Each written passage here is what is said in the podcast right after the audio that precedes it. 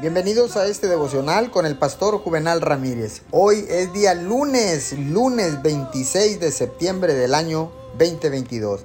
Que tenga usted un bendecido inicio y resto de semana. La palabra dice en Proverbios 20:24, el Señor dirige nuestros pasos, entonces, ¿por qué tratar de entender todo lo que pasa? Si está tratando de comprender todo lo que no sale como usted lo quiere, se confundirá y se frustrará. Dios, ¿Por qué no obtuve el empleo que solicité?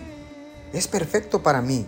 Usted podría encontrar libertad si solo dejara de tratar de entenderlo todo. Déjelo ir y siga adelante. Dios puede ver las cosas que usted no puede ver.